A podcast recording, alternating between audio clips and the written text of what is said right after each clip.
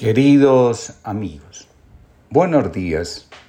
Comparto con ustedes la reflexión del día de hoy titulada Dejarse transformar.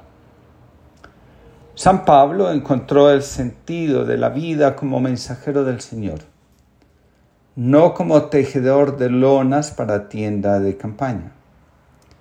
Cristo resucitado es la experiencia que al tomar un lugar en la psique de San Pablo, termina transformando radicalmente su vida, la percepción que tiene de sí mismo y especialmente de los valores que sustentan y dirigen su existencia. Las experiencias luminosas terminan haciendo que la realidad psíquica sea sana. La psicología profunda enseña que el ser humano necesita convicciones, valores, ideas generales que llenen de sentido la vida y permitan que sintamos en lo más profundo que tenemos un lugar en el mundo. Si esto no sucediera, con facilidad terminaríamos arrastrados por las corrientes negativas de la vida e intentando morir. La psique de Jesús fue atrapada por la experiencia bautismal de sentir, en aquel rincón del alma donde solo Dios habita, que Dios lo amaba como a su único Hijo esta experiencia se convirtió en la realidad psíquica que dirigió su existencia hasta el final.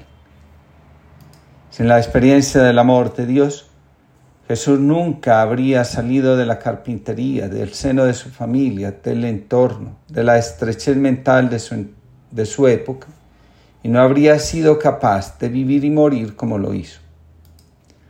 Cuando negamos la posibilidad de la experiencia luminosa, sagrada en nuestra vida, Quedamos a merced de una existencia sin sentido, anclada en el pasado y encarcelada en las experiencias dolorosas. La vida se transforma de la mano de Dios, aunque nos cueste aceptar mínimamente que el alma se nutre del anhelo de comunión, de la conexión y de la celebración de su presencia. Claudio Naranjo nos regala el, el siguiente testimonio sobre el camino de su vida. Tuvieron que pasar muchos años para percatarme de ello y entender que no había tenido una madre con quien estableciera un vínculo. Ni tampoco establecí otro vínculo en mi vida, pues mi padre se mantuvo alejado y decía que la educación de los hijos era cosa de la madre. Recuerdo cuánto quería a mi padre, a quien idealizaba a distancia, pero este sentir parecía haber ocultado que no hubo casi relación entre nosotros más allá de mi imaginación.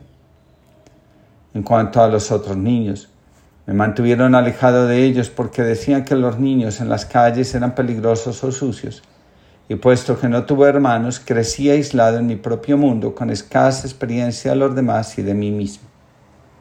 Es irónico entonces pensar que me convertiría en alguien que ayudaría a miles de personas a desarrollar relaciones verdaderas y, y diría que poco a poco llegué a comprender cómo hacerlo porque necesité salir de mi propio aislamiento e interesarme en los demás para sentirme satisfecho conmigo mismo.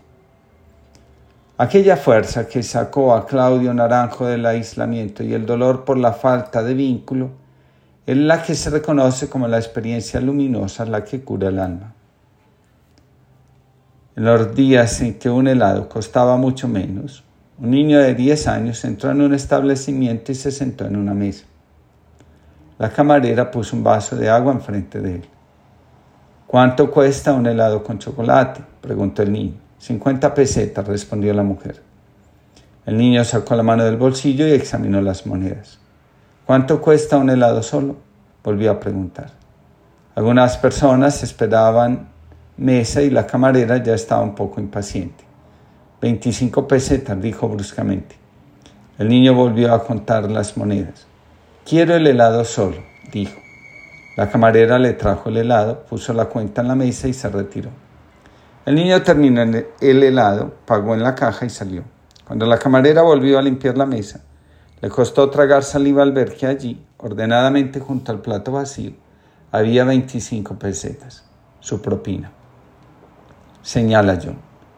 El ser humano puede afrontar los problemas más duros si está convencido de que tienen sentido pero se viene abajo cuando, por si no tuviera bastantes desgracias, tiene que admitir que está tomando parte en un cuento narrado por un idiota.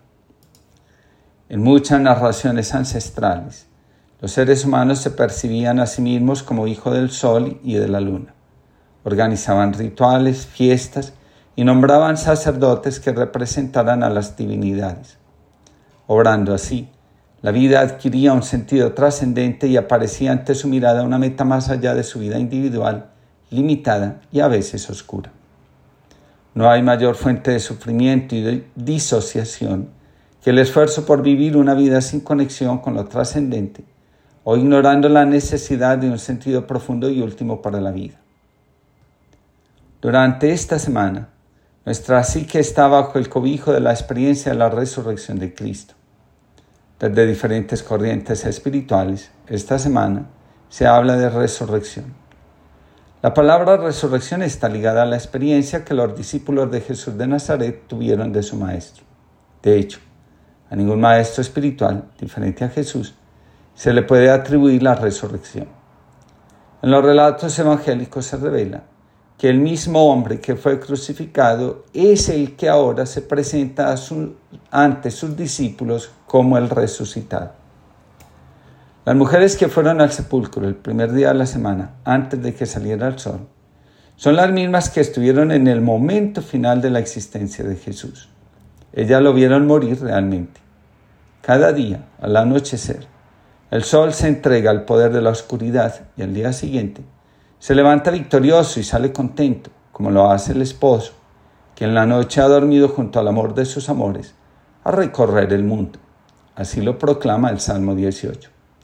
Ellas en su corazón saben que Jesús continúa animando la vida y llenándola de sentido. Por esa razón, aunque la muerte lo acoge en sus brazos y lo haga descansar, Jesús se levanta y recorre con la fuerza victoriosa de su amor el mundo entero. Aquel que ha sido destrozado por la traición, el abandono, el menosprecio, el rechazo, la burla y la tortura, aparece ante sus discípulos lleno de vida y ofreciendo plenitud a quienes, como Él, se abandonan en las manos del Padre. Lo que podría ser causa de disociación termina siendo integrado por la fuerza de la confianza filial. Jesús confía en Dios, como lo hace un niño en el Padre, que en lugar de dañarlo o abandonarlo, lo protege, le da fuerza y le enseña a vivir desde el sentido. Aceptar el misterio de la resurrección implica interiorizar que ninguna vida cae en el vacío cuando ha sabido construirse de la confianza en algo mayor, en Dios. El Dios que libró al pueblo de la esclavitud, que nunca lo abandonó porque su amor es eterno. El amor vence la dificultad, entre todas, la mayor amenaza para la vida, la muerte. Me has seducido, Señor, y me dejé seducir desde que aprendí tu nombre balbuceado en la familia. Me has seducido, Señor, y me dejé seducir en cada nueva llamada que el alto mar me traía. Me has seducido, Señor, y me dejé seducir hasta el confín de la tarde, hasta el umbral de la muerte. Me has seducido, Señor, y me dejé seducir en cada rostro de pobre que me gritaba tu rostro.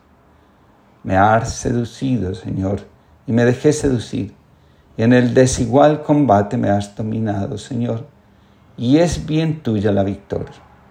Me has seducido, Señor, y me dejé seducir en un desigual combate, y la victoria es bien nuestra. Pedro Casaldáliga.